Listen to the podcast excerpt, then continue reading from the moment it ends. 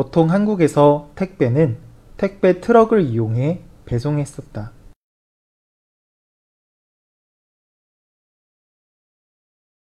보통 한국에서 택배는 택배 트럭을 이용해 배송했었다.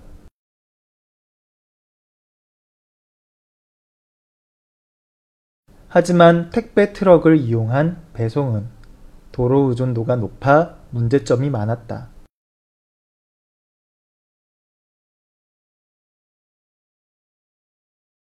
하지만 택배 트럭을 이용한 배송은 도로 의존도가 높아 문제점이 많았다.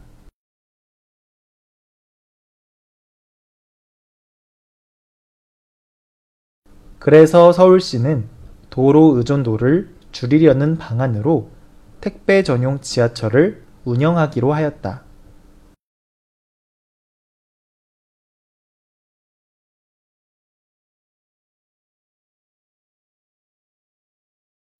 그래서 서울시는 도로 의존도를 줄이려는 방안으로 택배 전용 지하철을 운영하기로 하였다.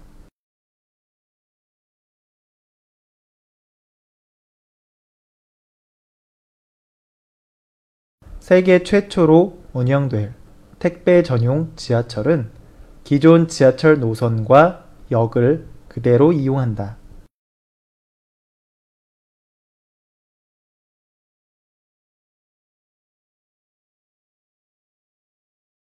세계 최초로 운영될 택배 전용 지하철은 기존 지하철 노선과 역을 그대로 이용한다.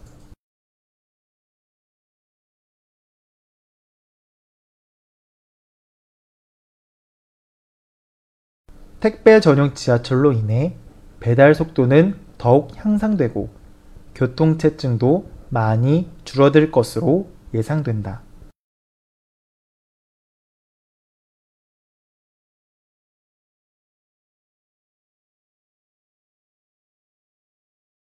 택배 전용 지하철로 인해 배달 속도는 더욱 향상되고 교통체증도 많이 줄어들 것으로 예상된다.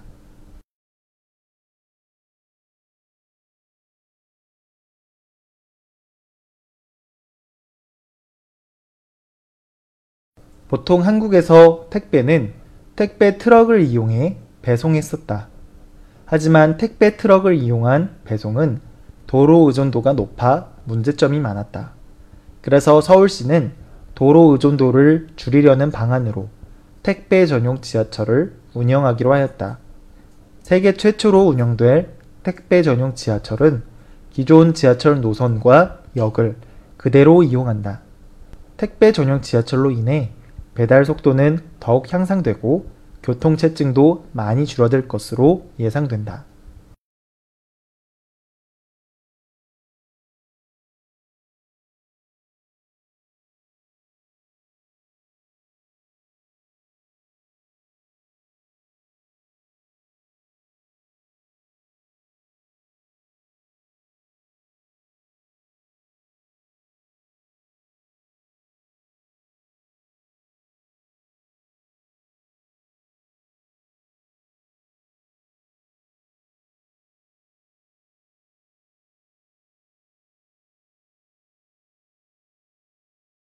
보통 한국에서 택배는 택배 트럭을 이용해 배송했었다.